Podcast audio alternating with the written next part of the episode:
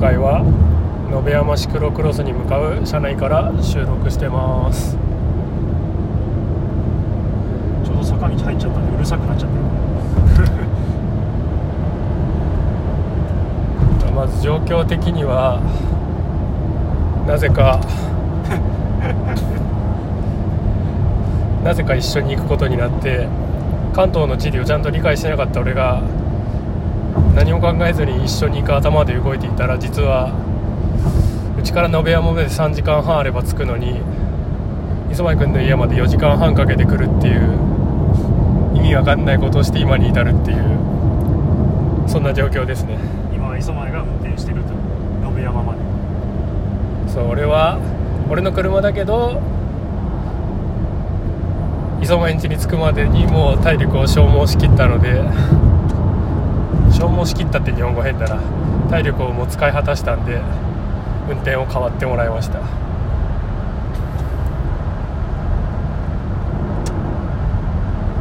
中央道ですね今中央道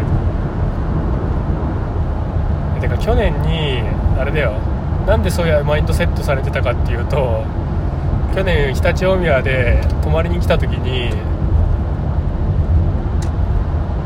今度から金取るぞって言ったら磯前が違う延山行く時に止めるんうち代わりに止めるんでえ？え勘弁してくださいよみたいなこと言ったんだよ。え言言った言った。け言った。全然覚えてない。いやそれでだから俺はあの延山行く時ってそうした方がいいんだっていうのが頭にあってそんなこと言ったか言った言った。まあ言ったにせよそれが効率的とは一言も言ってなさそうです。なんかすごい気になってきた。俺が何も調べてないっていうのがねまず間違いだったんだけどね。もう1ヶ月前に宿取った時点でこれ拾いに行く必要なくねって気づいてれば 現地集合にしたっていう。うん現地集合でよかったっすねまあいいじゃないですか。あのおかげで収録できてるんで。まあ、あとはなんなら俺がちょっと怖いもの見たさで平日というかその混む時間の首都高を避けなかったっていうのがあるけど首都高以外も混みまくってたっていう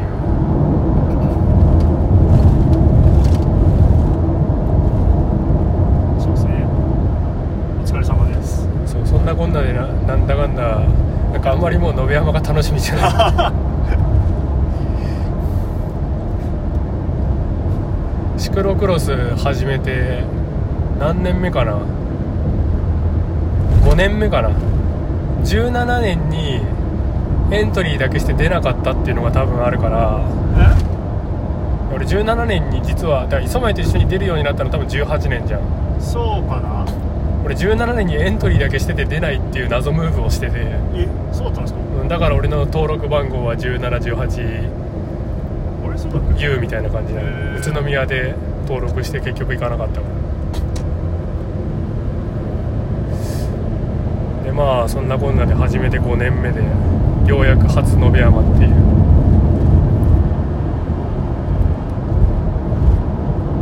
いや楽しい楽しい野辺山ですよでそうなんでみんながそんなに延山をなんかさ特別視するのかよく分かってなくて 旗から見てたらだってリザルト出ないしエントリーリスト出ないしみたいな。それは去去年かな？一昨年かな？去年かな？そうそう。なんかいろいろありましたね。はい。あれっていう感じでなんか出たら出たで全然違うとか。そうそうそう。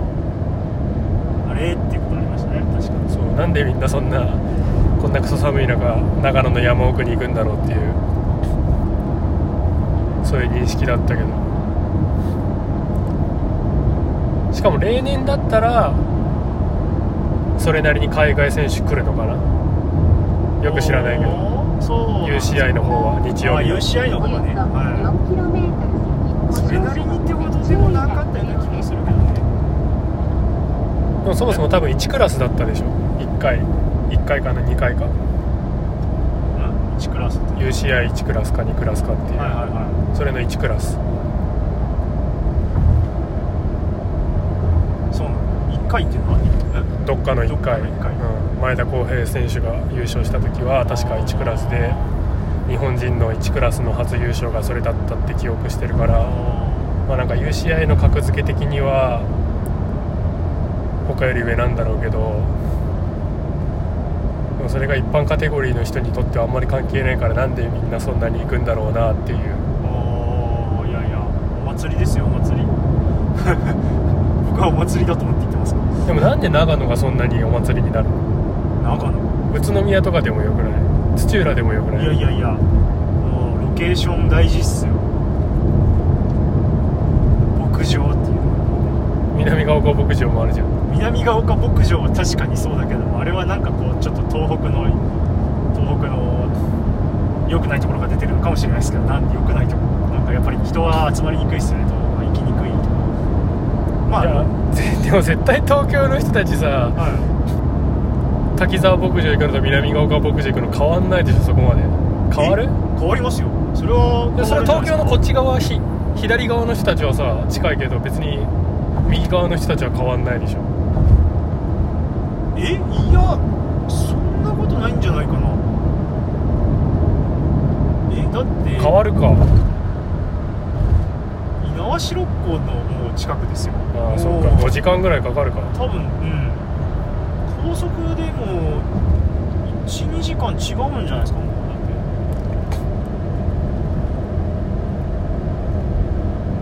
ていやいやいやしかもまあもちろんだから牧場が別にね牧場がだけが理由というわけではなくて、ね、いっぱい出店もするし人も集まるまあ何よりあれですよね西からも東からも人が集まる別に京都大阪からもいっぱい来ますし結局西の方の盛り上がってるシクロクロスの人たちも来るんで楽しいんですよ多分うんまあなんか確かに関出店とか関西寄りなイメージがあるななんか。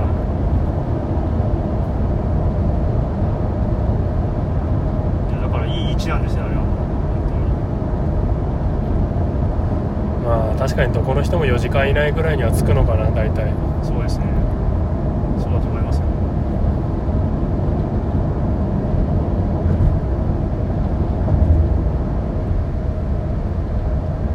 それでいてね牧場やっぱコースの規模も違いますし、うん、景色もいいしでも見たけどさ周長そんな長くないでしょ。そうですね。でもすごくあの変化に富んだコースなんで面白いですよ。果たして面白いと思うくらい人がばらけるまでレースをしてるかっていう問題があるけど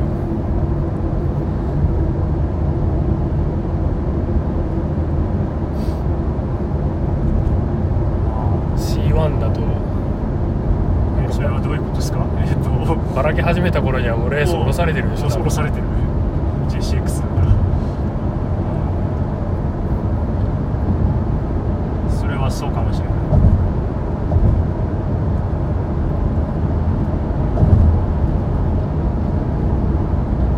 でも絶対楽しいと思うんだけどな。まあ言ったらねもう俺は今日割となんかもうテンション下がり目だから。いや進んでる4時間なら進んでない4時間ってマジでここまで苦痛かって思う。なんでそんな渋滞がまったかな。いややっぱ工事多かったね。工事が多かった。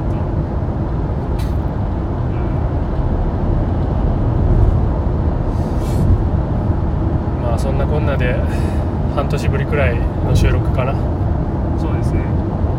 前回何の話したのか全然覚えてないです。前回水星水星の魔女の話をして最終回終わったらなんかその話をしようぜみたいなことをゲリオンだみたいな話をしてたしてちょっと思い出した。もう もはや水星の魔女っていつやってたなんどんな話だよみたいなぐらいには忘れちゃってるし。その間にあこれ話すいいネタかなって思ってたのも大体基本的に旬が終わってるし。マジで半年ぐらい経ってるんじゃないかな。まあ半年ぐらい経ってるんじゃないですか前ちょうどあれだな自分が出張行って帰ってきたぐらいだったはずだから。あれ？帯状疱疹になってた頃でしたっけ？あその話あったわ。した？しましたよね、うそうだそうだ。じゃあ出張終わりぐらいだ。1ヶ月に1回を目標にしてたのに。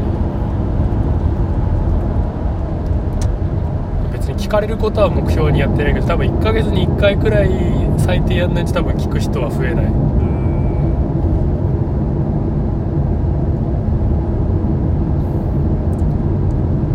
まあそんなこんなで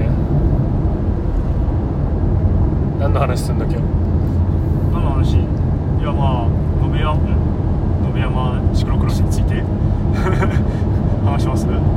延山シクロクロスの話も大体聞いちゃったけど。他何かある？コースの話とか。会場。おロケーション。移動手段。移動手段？移動手段ってのはその会場の中の。いやどういうこと？向かうまでの。向かうまでの？車以外行ける場所じゃないですよね。輪行無理なの銀行？あでも駅あるか。延山駅確かあったな。延山駅あるでしょ。確かに確かに。それは確かにそう。てか事故りすぎじゃね？今日。これ何事故？なんかすげえ光ってて眩しい。し発煙筒じゃない？違うか。なんか。嫌なペースダウンがすごいさっきからする。あとこの車意外とエンジン小さいなってなってます。2.4リットルだから。2.4リッターでこの 2, 2トン近いんでしたっけこれ。いやでもリアシート外してるからちょっと軽く。多分2 200キロぐらい軽くなってんじゃないかな。そんなにそんなに？結構重いよ。じゃない 100, 100はあると思うよ。100ぐらいじゃないかな。だってエディションの売りはサードシートがすごいふかふかでそうですね。セカンドシート並みっていうのがそうそうそう。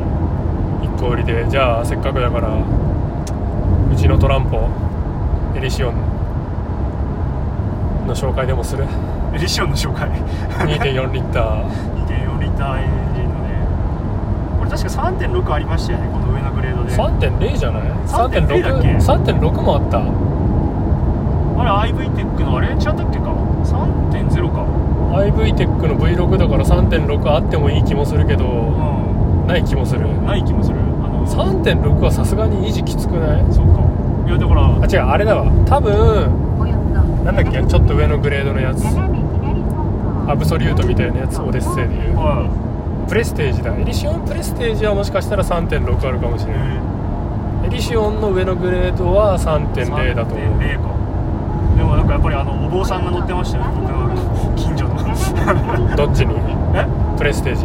あだからその上のエンジンでかい方ですあー。ママフラー2本出しのなんか斜めに左方向って言ってるまあ左だよ。え？左だったよ。右でもいいんじゃないですか？あこれあれか。工事の分岐か。あ工事の分岐じゃなくて別に右左の。あこれでいいの？うん。大丈夫です。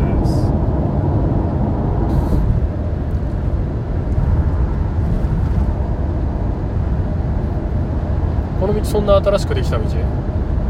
え？いつ頃できたんだろうこれ。わかんないな。一応ナビ道は更新してるけどねなんか点線になってませんナビうんまあでもなんか合ってんじゃないいや僕大丈夫です大丈夫ですただ右ルート左ルートの分岐です先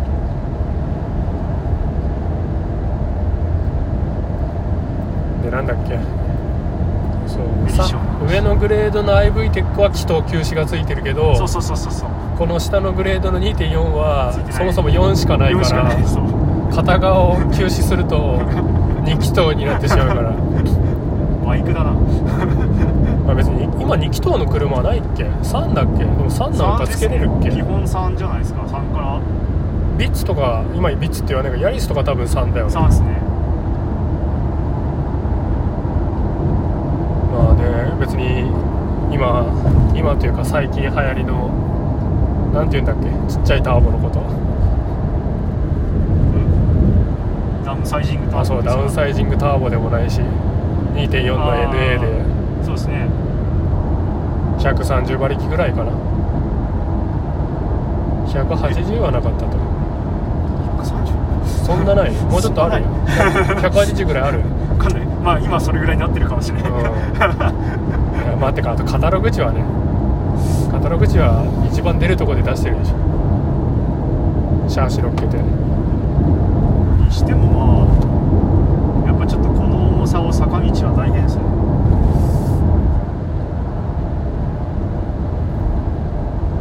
でまあ燃費は街乗り6キロぐらいですね。通勤だけで使うと3キロぐらいや。本当に燃費悪いな。ちなみに通勤だけど3だから。大丈夫か？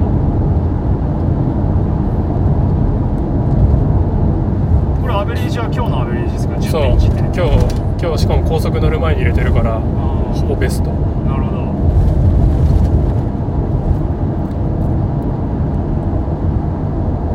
高速も上り続くと10もいかなくなるけど。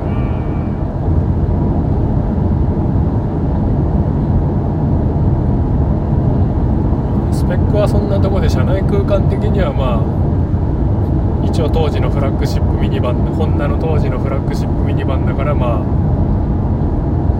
あシートも悪くないし。メーターかっこいいし、メーターかっこいいしね。この世代のホンダのこれはいいよね。ブルーバックで。そうそうそう。いいっすよね。謎にスポーティーっていう。そうそう。これはあれかオデッセイとかにもついてたのかな。オデッセイも一緒。っていうかハンドルとかも基本そんな変わんない。ホンダのなんとかシステムっていうそのハンドルでいじくるやつも基本一緒かな。うん、質感違うだけで。当時のつってこれ2004年かな？2004年式だからもう20年前の車だけど。すごいっすね。20年は感じないななんか全然いいっすねやっぱまあ運転はしやすいな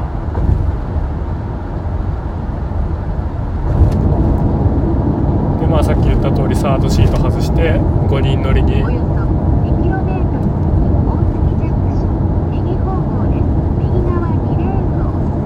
ナビが長い5人乗りで構造変更を申請して一応5人乗り登録になってるんでラゲッジスペースもかなり広いという感じで、まあ、ファミリーカーっていうよりもこれマジでもう使い潰すトランポとしてはかなり優秀だと思う。ん。う50万ぐらいで買えるし。うん。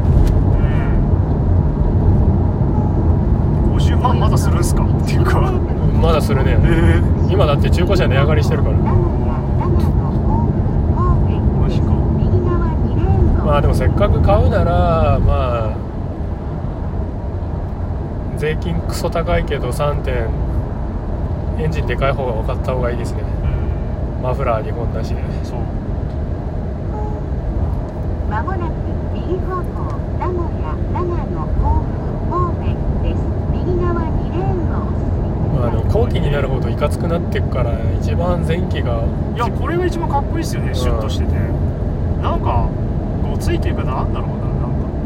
てかリアのねライトがどんどん気に食わなくなってくんですよねエリッシュ確か。この後とかなんかニョキって飛び出て後ろ飛び出してる。そうそうそうそう。あれはプレステージだけど。あれプレステージでしょ？うんプレステージ。この先しばらく道なりです。まあそんなこんなでオデッセイに吸収されるというか オデッセイだけでいいやってなっちゃうんだけど。あ中国ではまだ現役らしいけど。ーあそうなんですね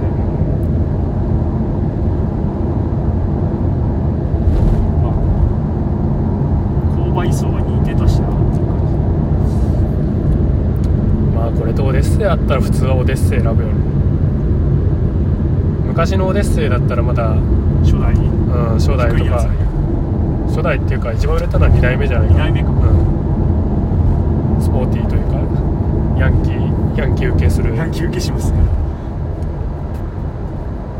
まあ多分スライドドアにオデッセイをスライドドアにしてから住み分けがなおさらできなくなったって感じじゃないかな。一応当時のは天井低くてヒンジドアで微妙に住み分けができてた。から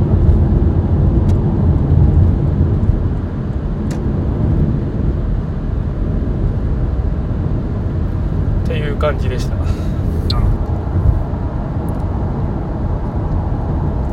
問題は燃費いだな多分。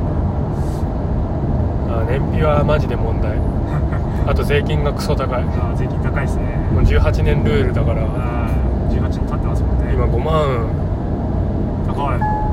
5万いくらかな？5万4千円ぐらいかな。工事のため対面通行です仮値より高いな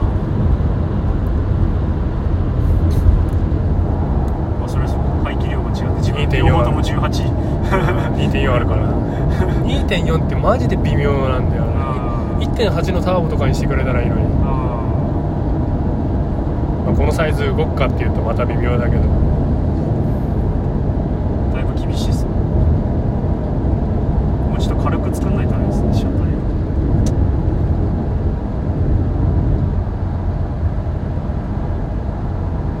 まあその分頑丈だから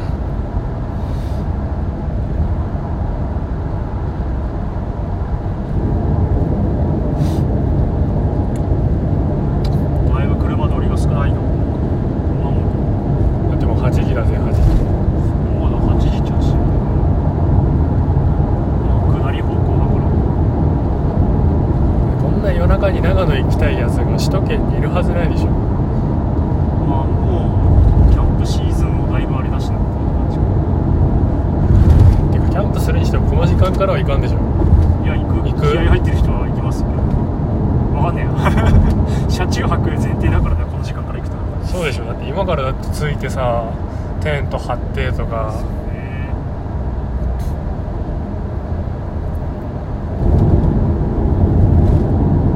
ちなみに延山は熊出ないのー、え延山は熊出ない熊あのわかんないっすね出るのかな最近熊がやっぱりそうですね話題だけど出るんじゃないですか出る出るけどあそこはどうなんだろう牛食われたりしてないそれはあれですよねオソですよねなんだっけゴールデンカムイ北海ゴールデンカムイで見たゴールデンカムイで見あれオソって読むの？た何がですか？お OSO, OSO ってそう、うん。オソ。オソ18で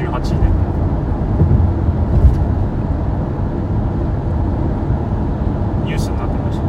NHK の番組がすごいですからそれ見てないな。マジか。2回に2回わかるあのあるんで見てぜひ見てください。何？仕留め仕留めて食ってたってやつ？えあそうそうそうそうそうそう。仕留めて食ってたあの人間がね。あのそうそうそう。仕留めて食ってたけど実はだから遅じゃないと思ったけどあの普通にだから食肉としてさばいた後に実は遅でしたって分かったっていうやつですよ。それなんで分かったの？なんで分かったかか。あれ普通に DNA で検査してんかな？食肉用でもなんか検査用に提出しなきゃいけないとかあるの？いやいやなんでだっけな？ちょっと忘れちゃったんですけど遅かもしれないってなったのかな？どうして後から検査したかはちょっと忘れちゃいましたね。なんでだっけな？滝沢牧場には猟銃持った人いるのかね？いやどうだろう。いないと困るよねいないと困るよねっていうのは参加者が困るとかいうわけじゃなくて、はい。日常的に出たら。ああだからそういう人がいないとってことですよね。まあいてもおかしくない雰囲気ありますけどあの辺なんかえなんか一回だから延山の地元のラーメン屋とか行くとめちゃめちゃがたいのいいなんか農家っていうか牧場の人なのかながなんか飲んでたりとかするんでおおみたいな感じ。漁師さんとかもいるんじゃないですかね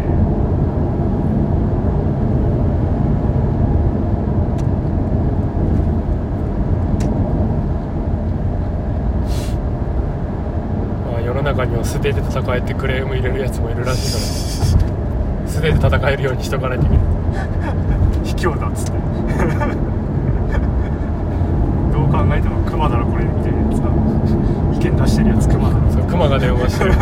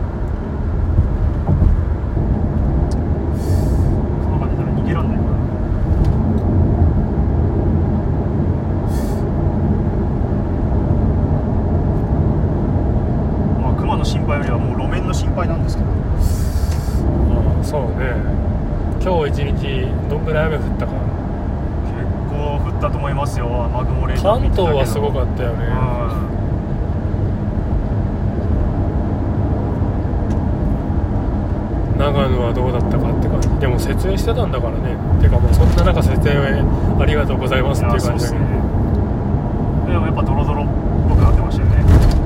水たまり見えるくらいだったからね。下も泥です自分はだから初めてですね泥の野辺山は。それもすごいよね。だって俺延山行きたくねえなんて最初思ってた理由は多分何年か前の本当に最高気温0度みたいな。えー。極寒の。そうなんか伝説になった大会だったからチェーンが凍るとかでもそれ猪苗代とか普通でしたけど、ね、いやまあそうなんだよ。ね東北シクロクロスでは割と普通なんだよね。マイナス3だって我々出てたあの猪苗代国の湖畔でやってた頃って我々あのまだ C3 とか C4 とかだったじゃないですか。あの時確かマイナス3度の中まだ朝マイナス3度の中レースやった記憶ありますよ。まあそうね。そんなもんだったよね。うん。超寒かったっすね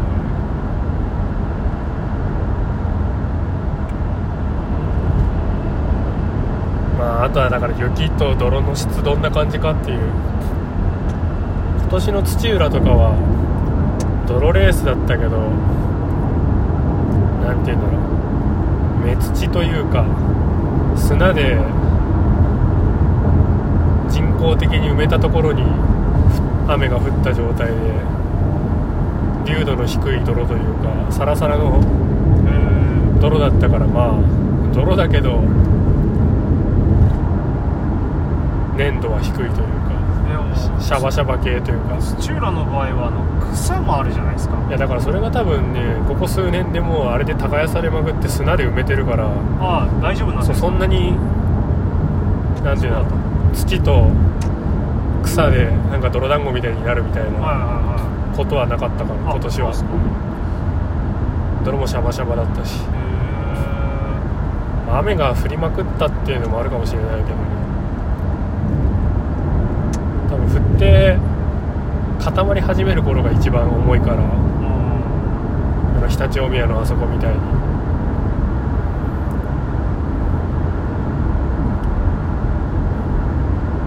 そういう山って泥のセクションは本当泥だけのイメージだと思いますけどね。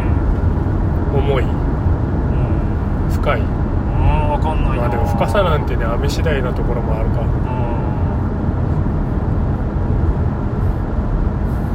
まあ砂と芝とかこうししっかり分かれてる感じなんで。泥が落ちる区間はあるの？ついた泥が。舗装路のとこですかね。落ちる？落ちると願いたいみたいな感じだから泥のやつはちょっと体験したことないんで分かんないですねこのなんかね泥って言ってもねいろいろあるからね。ヒヌは去年の最後のヒヌマみたいな。去年の最後というか昨シーズンの。昨シーズンの最後。ヒヌは割となんか最近あったワールドカップに近いような。場所によっては膝まで浸かるみたいなあれやばかったっすよね。やばかったよね。てかなんかもうあの泥経験してからなんかどれも大したことないなっていう感じになっちゃってるからある意味出てよかったかもしれないあれだって自転車くっそ重かったっすよね。あの活合にも。泥がそうくっつく泥だから。ね超ディープリムみたいになってオイールが。いやああいう泥見るとバリアスコースとかかけた方がいいのかなってちょっと思うよ。あ多少は。ちょっとは効果あるかもうんまあでもあれを経験してたから土浦の泥は全然泥だって思わなかったな。いやあれも補修はすごい大変だったと聞いてますね。あの後の。そりゃそうでしょう。てかだからなくなったんじゃないの？あまあメインの理由は公園なんじゃないですか？あそうなの？はい。あそうなんだ。公園はあのあそこはもうお子様大人気の公園にあ今そんな人気なのななんからしいですけど。そんなところでどかどかと自転車が入ってくるとねまずいですからね。冬でも遊ぶかって思うけどね。めっちゃ冬の寒い時期にすればできんじゃない？なるほど。だから3月とかだとまあ良くないのか。あ春だ。そろそろ春だし行きたいなってなるでしょ。まあそれか雨の日にやるとかね。雨の日にやると大変だっつってね雨の日になるとねまた直すのが大変なんですよまあ芝あんだけめくれたらね土も削れるああいう人が出入りするとこでやんないのが一番だよね。日本はそういうところが少ないっていうかヨーロッパとかのなんかコース見てると本当なんかこれシクロクロス専用かみたいな状態じゃないですか。なんか場所によっては。ああいうどこでやってんだろうね。よくわかんないですけどでも本当なんか毎年似たよほほぼほぼ同じところでもできますしなんかやっぱりなんか必要だなって思いますけどね。固定でできるような場所。まあそうね。そういう意味ではやっぱ渡りとかはいいよな。あといいですよね確かに。渡りは近くに欲しいな。逆に冒険ランドとか別に全然行きたいって思わない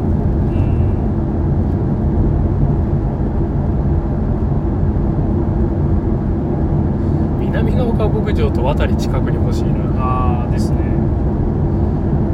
あと常設できるんだったらは宇都宮のコースかなはいはあれなんか昔開放してたよねコース。いあてか宇都宮は走れるんじゃないですか？ああじゃなくてシクロクロスコースとして。シクロクロスコースとして。あのレースレの。ースコースを同じレイアウトか知らんけどそれは知らなかったです。なんか1ヶ月ぐらいやってたはず砂もありみたいなじゃないじゃないかね。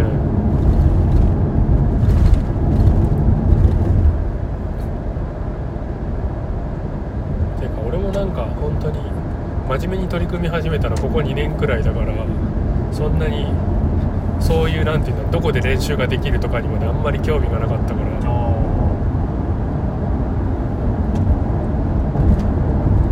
まあでも確かになシクロクロス練習場所難しいなって今思ってます。よ自分。基本ないからね。ないから。河川敷とかでやってますけど。まあそうね。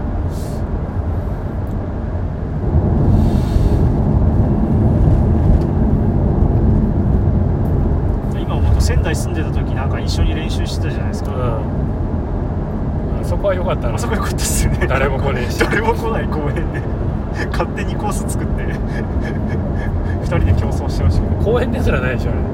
えあれ公園じゃないんですか？わかんない。ただまあ広場。広場。広場。あの釣りのおっちゃんがたまに通るぐらいですよね。あの川に向かうのに、あのう公園良かった。でいい感じの土手があって練習になるしみたいな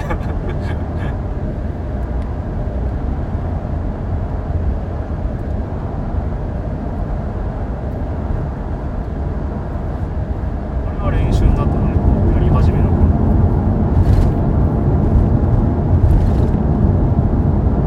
土手はねルールがめんどくさいからねああそれは法律的なってことですかそうそう基本渡りとかみたいなとこじゃないとダメじゃんあ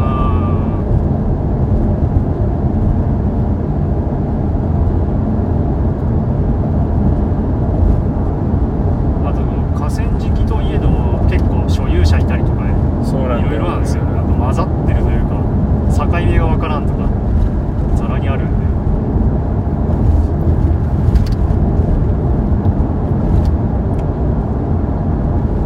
今結構練習場所はまだまだ探してる最中とかなんです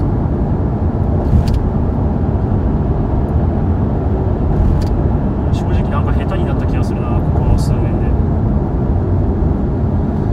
まあ渡りみたいなところがなんか1時間で行ける県内にあったら最高だなって感じオフ県ランドは1時間で行けるけどうーんって感じやな、まあ行かないよりマシなのかもしれない。なんか結局ねなんかごちゃごちゃ曲がるっていうより結局一番差が出んのってキャンバーとか縦の動きだから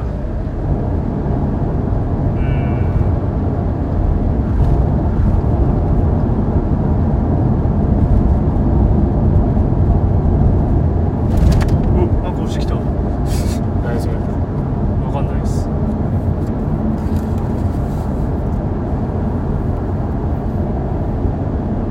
えだったらそれこそあそこで練習すりゃいいんじゃないですか常陸太田のキャンバーないじゃんキャンバーえキャンバーうんまあキャンバーはないけど縦の動きはめっちゃ練習になるはずですよ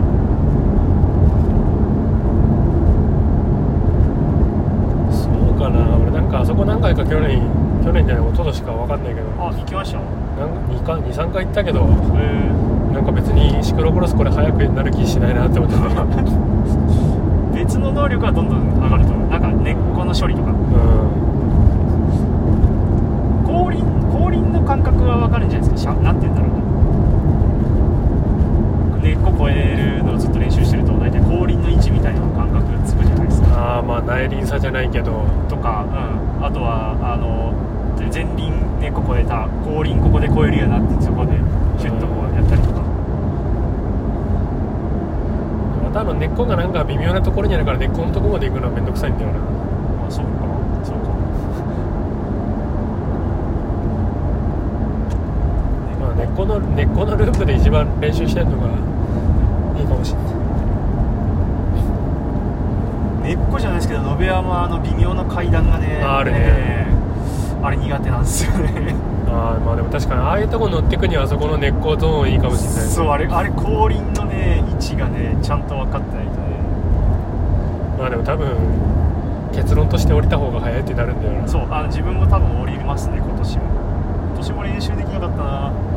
あれをの乗車で行きたくっていろいろ練習したかったんですけど。なんかもう結果的になんか乗車クリアとかしたいけど乗車クリアできたところで降りた方が早いぞってなるから微妙なんだよな。中途半端な技術だと。いやいやいやでも C1 はあそこ降り降りるより速い人たちがいっぱいいますから。いやそれはね上位はね。上位は。上位とあとは上手い人とか。真ん中ぐらいでごちゃついててさ乗っていこうとかした瞬間に降りていく人にかわされるからね。まあでもあそこいっぱい散る人もいっぱいいるんでね中途半端に頑張っていこうとして 落車して。だから結局そういうトラブルというかトラブル回避も含めて結局降りた方が早くなっちゃう。ねあの謎に2年前はね左にラインがあったんですよね。簡単な。あそうなの？はい。なんか半ばもう階段が削れてスロープみたいになってるのがあって。で延山のその中に初めて延山出た年かそれが、であここ使えるじゃんと思って1日目しめしめと思って使ってたら2日目あのコース外にされてて コーステープが内側に入っててあの要はもうそこ使えなくなってて泣く泣くあの校舎で クリアすることに。ていうかそういうとこも結局思想でいろいろ試したいけど結局渋滞しちゃうからどうしたらいいか分かんない。渋滞しますねあそこ、うん、練習はできないですよやっぱその場で。いや普段からやんないとねダメですねそれを想定した練習いや絶妙なんだよなあのか階段の幅だから斜めで入らないと前後輪の位置関係的にうまくいかないんですけど当たり前ですけど階段に対して斜めに入ったら後輪めっちゃ取られるじゃないですか引っ掛けたら、今年の土浦にも多分似たようなセクションあったよ一個。ああああったかも。なんか動画で見ましたね、うん。はい斜めにだけどまっすぐた縦に入れないといけないみたいな。うんあ逆に？いやうんだから。縦に入れなきゃいけない。それは縦に入れるというか斜めに越えていくからバイクを立てたままというか、おまあ、結局そこも降りたけどね。思想で乗ったけど。いやそれがいいですよ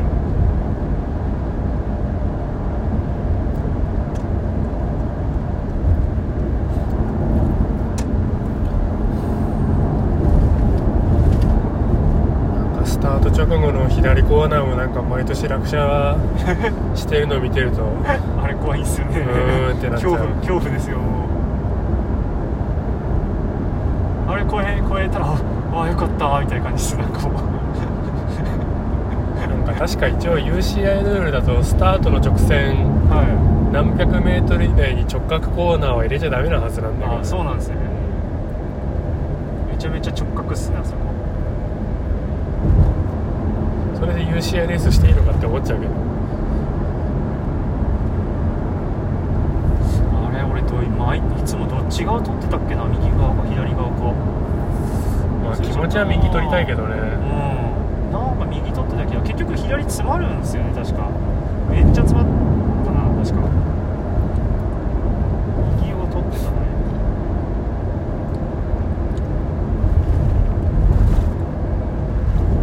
今回番号的には選択肢なさそうなんですけど何番だったの16とかだったから2列目の本当最後あそうね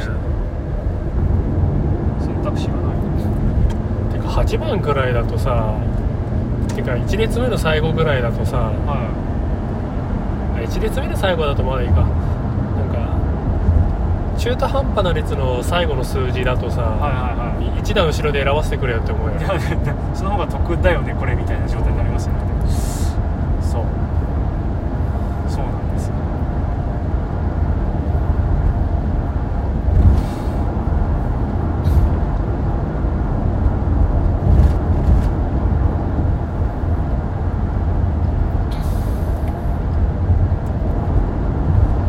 まあでも初初延山だから結構不利な部分は多いだろうなっていうああ周りの選手と比べてまあそうか C1 で初延山の人いないんじゃないのって思うんだけどありえるよねまあまあそうねかなりの少数ではあるかもしれないですねだってさ多分上がって初めて延山ですくらいの人しかいないんじゃないの？頑張ってあの溝を越えてください。いやあれだって毎年広がってるでしょ。なんか広がってる気がしますね。削れてってる気がするな。えあれは気持ち的にはホッピングでいけるわけ？でみんなやってますけど僕は一回も入ったことないんで分かんないあですそうか。一 回もチャレンジもしたことない。思想はなんか入っちゃってもいいのかな？よく分かってないですじゃあやってみたら？いやだなそこで機材壊したらどうするんですかだって。やそうなんだよね。なんか思想でチャレンジしたいけど思想で壊したら終わりじゃんみたいなことあるとさどうしたらいいんだろうってなるよね、まあ、そのためにさそのためのスペアバイク。そうそのためにバイク2台用意したんだけどさ あそこはリスクでかすぎるでしょ。どうなんだろう。みんなでも結構行きますよ。だから全然あの試験員を飛び越えていく人の割合割合よはるかに多い人たちが飛び越えてるんで、とはいえ。よ意外と。意外と距離出すジャンプって難しいよね。うん。たまにたまにっていうか野山のあれを意識してなんて言うんだろうな。あの車のスピードを落とすバンプみたいなやつを。ああれで超える。うん。10km 以上あれで超えてくけど。対面通行ですいやこれは幅として十分なのかみたいな。信長の場合でも微妙に多分ジャンプする側というか手前側が高い。じゃないですかね。あでしかも前輪越えさえすれば後輪多少落ちてももう勢いで。ーでも程度によらない？程度による、スピードめっちゃ出してたらさうん。後輪弾かれて前転するよあだから前転しかけてる人は何人も見ましたやっぱそうだよね。何人もでもないけど見ましたよ。去年飛距離がちょっと足らなさすぎて。いやあとクリートがねそのホッピングで越えるってなったらクリートがどんだけちゃんとはまってるかが不安だよね。特に泥。泥だとね。そでもまあそこまでは全部あの舗装路でガーッと上がってって、う、でぐるっとまああの要はカーあの緩いカーブがあるだけなんで。うん、そうだけどさそのはい。1回でも泥区間でさ足をついたとして。一回はまればさすがに抜けやすいってことはないんじゃないですかいや結構タイムある抜けるよ。あタイムか、うん。そっか。島野だったら大丈夫だと思う 島野じゃないからそれはそうかも。タイム結構そういう抜け方するから。まあそれも含めて楽しみ。楽しみですね。怖いな。あそこはどう考えても降り 降りたじゃないや。乗ったまま行った方が早いよね。絶対だすごいスピード出るとこなんでだも何キロ出さなきゃいけない？超えるためには30キロ超えるでしょ30キロ超えてんのかな？そんな風にまあ30キロ前後だとは思いますけど。だってあれ幅2メートルくらいあるから30キロくらい出さないと超えれなくない？計算しますか？してないけど。いやなんか誰かが写真上げてて幅。ああ。あれ辻系かな？あそうかもしれない。今年はこんな感じっつってあの自転車置いてる写真を。そうそうそうそう。いやあそあそこを超えた方がいいっていういうのは分かってたしあそこ超えるのは試験をバニーホップで超えるよりは多分はるかに楽だからうちょっと練習しようっていうので縦に飛ぶ飛距離を伸ばす練習はしてたけどちょっと不安かな。見てみないと分かんないけど。あとホッピングって結構左右均等に引くの難しいよね。意外と。左右左右均等に？右左を右左のバランスを失いかけるってことですか、そう。あスピード出してくると結構。ーそうか。そうか。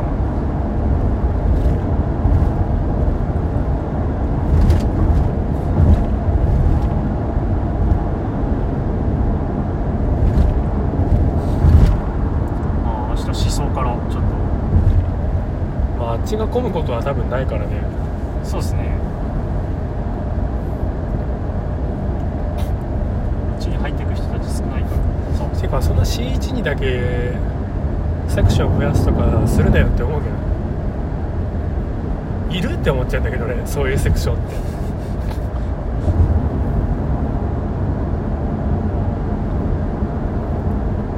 でも人数が多いんでコース長くしないと。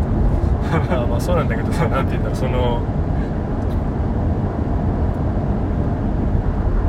なんか飛べる飛べないで差ができるところの程度というか。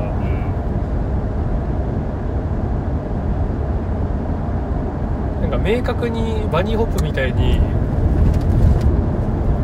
あなんか本当に上手な人ができてそういう人たちにとってメリットがあるなんていうんだろう障害物ならいいんだけどなんかできない人も勢いでいけちゃうみたいなところって一番怖いというか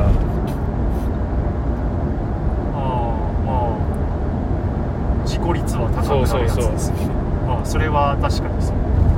でしかもあのそこチャレンジしないと大幅なロスになるからそうなんだよね。チャレンジせざるを得ないみたいな精神状態にさせてくるそういうこと。点では確かに事故を誘発するかもしれないけど。本来だったら絶対にそんなの調整しないんだけど、うんでもここで引くと めっちゃロスするってなったら引かなきゃいけない人も行くよねってなるとちょっと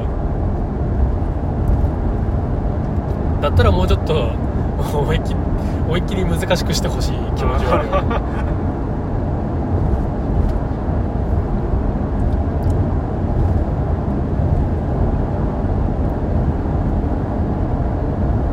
まあそれも含めてレースなんだけどねそうですね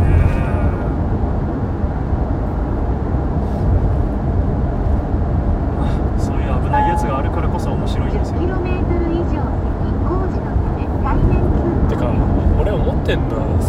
10km 飛び飛び越えるの難しいんじゃねっていうのが一番俺思ってることなんだけど本物見たことないからあそのえっ、と溝じゃそうそう溝あいやだからあれあの降りると大変っすよみんななんで降りてさ降りてどうやって越えてんの普通に走って越えんのうん。なんかすごいあの膝に負担きそうな感じになりますよあれ。ガガクンって落ちてすぐ登るみたいな感じなんで。い要は。あ飛び越えるわけではないの？飛び越えるわけじゃなくてあの幅ありすぎるんで飛び越えられないんで一回ボトムに足つく感じなんあですよ。そうなのね。だからねあれ足への負荷がすごいっす俺すごい不思議だったな。そのバイクでホッピングで飛び越えるの難しい溝をどうやってみんな一歩で飛び越えてるんだろうってすごい。いやいやいや一歩じゃいけないと思いますあれ。みんな一回だから落ちてる感じですよ穴に。あのなんだろうな乗車で行かない人は。だったらなんかもう本当に 歩道を作ってほしいよね。乗っちゃいけませんここみたいな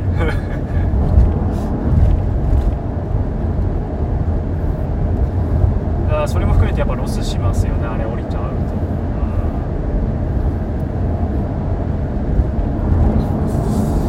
いやでもホッピングで行けちゃうからまあ行けるのかなあれ。わかんねえ。一回も入ったことないからわかんねえあそこ。まあじゃあ明日行ってみようぜ。俺俺一人でどうだったって言っても分かんないでしょ。やだなバイク1台しかないんすよね。ホイール2個あるホイール2個あるけどさ。バイクは壊れないでしょ。前輪から突っ込まない限り。てかそのホッピングでも前をどれくらい上げたらいいのかっていうの分かんないよね。本当に飛距離出すだけだったらさ別に前輪そんな上げるとか考えないでいいけどさ。前輪を上げる意識的な問題でね。前輪を上げるというよりはだからもう本当にちょっと水平なままポンみたいな感じですか、ん。で超えてましたけどねみんな。なんか写真撮ってた感じ。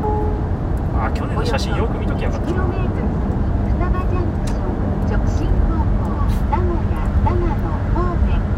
逆にみんなが多分飛べないくらいに広がっちゃうとますますなんでこんなとこあるんだってなるよね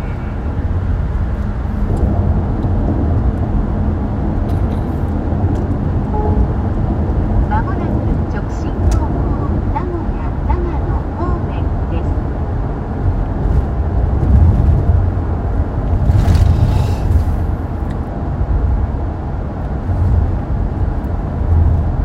あ私は明日は風が強いって言われてんのかな。あ風強いですか？8メートルぐらいあった気がするあそれで晴れてたら意外と表面乾いたりして、しばらく道なりです8は言い過ぎかな6とかかな。うんやっぱあの舗装路の上りが全部向かい風らしいっていう。え？最悪だ。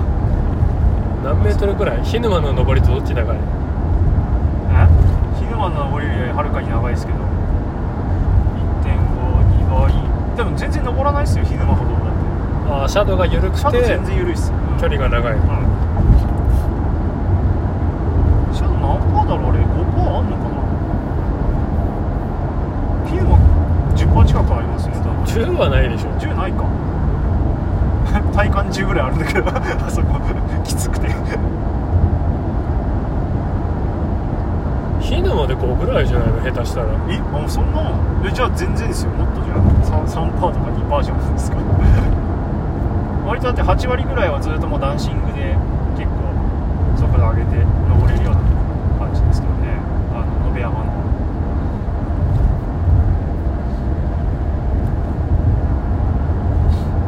いやーまあ動画でしか見てないから本当に全然イメージわからないんだよね明日走ってるのもお楽しみですね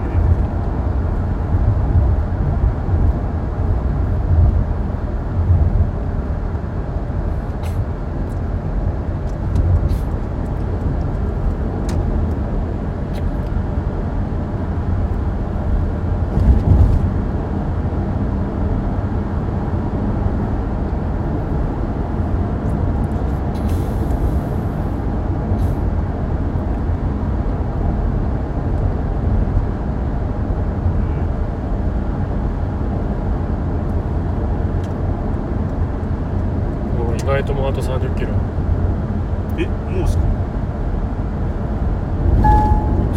およそ 2km 先工事のため対面通行です確かふらつくと怒ってこなかったでしたっけあめっちゃ言ってくるよ今んとこまだ怒られてないよかっこの世代のホンダ車はみんな言うよたみんな言うんだフィットシャフィットも言うしフィットシャトルも言うし車体のふらつきが大きくなりましたとかそんなこと言うこの世代のとか言って今のホンダは乗ったことないけど確か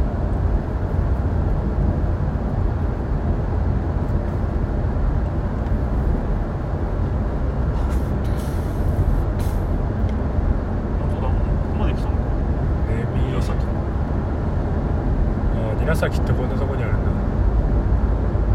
これ韮崎って何県えっ、と山梨あこれ山梨なんだですよ韮崎ってなんかあるなんか名前よく聞くけど名前よく聞くっていうか漢字をなんかよく見る気がするけど何があるのか。それは僕は分かんないです 韮崎に用事があったことがない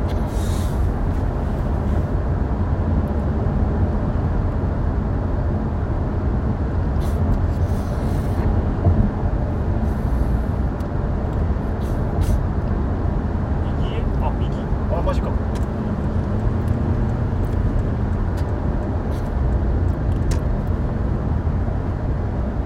何ハザードランプの位置が分かんないからサンキューハザードができない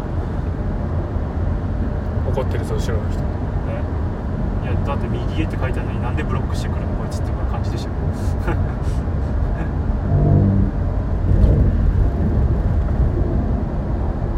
えってかマジでハザードランプ光らないですねこれで切れてますもしかしていやいやいや電球がもともとつかないのかそう最初からだったよえ俺も最初苦労した暗い時苦労したっていうかえってなるこれえっとてなりますねとっさにできねえ普通光るさすがに光ると思いますよこれ多分嘘切れてんじゃないですか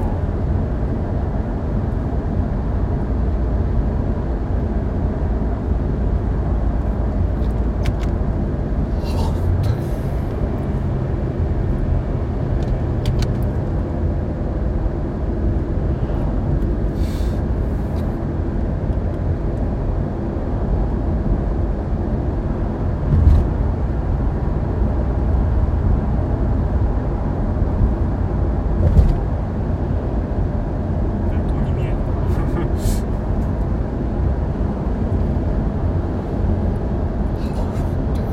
いうところでなんだあと30分何分って言いましたうんあと何分で着くんですかねあと30分ぐらいじゃない？30分ぐらい。なるほど。ちょっとこのナビの見方わかんねえな。左に到着時刻。あー9時30分30分ぐらいですね。10時には出たいな。そうっすね。延山は思想が早い理由って何かあんのかね？スケジュールがキンダーガーデンとかあるっけ？うーんなんで根層が少なかったりするのかな？ああ根層は少ないかもですね。確かに。なかなかないよね。でも全部が人数多いんでね。あじゃなくて思想6時台ってああそういうこと？前橋6時半とかだったな。うん。思想の開始がうん大体7時からじゃない？うんそうですね。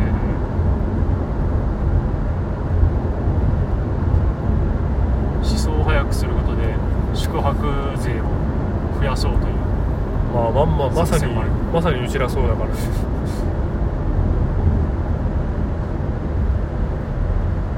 まあ僕も普段は前日入りですね前日夜えじゃあなんで今回嫌がったの。なんか最初え僕はだから車中泊派なんで。あ宿が嫌だったって意味。あ3500円1泊2食付きなのに。あうん。宿の方が時間全てが短く済むんでね宿じゃねえや。車中泊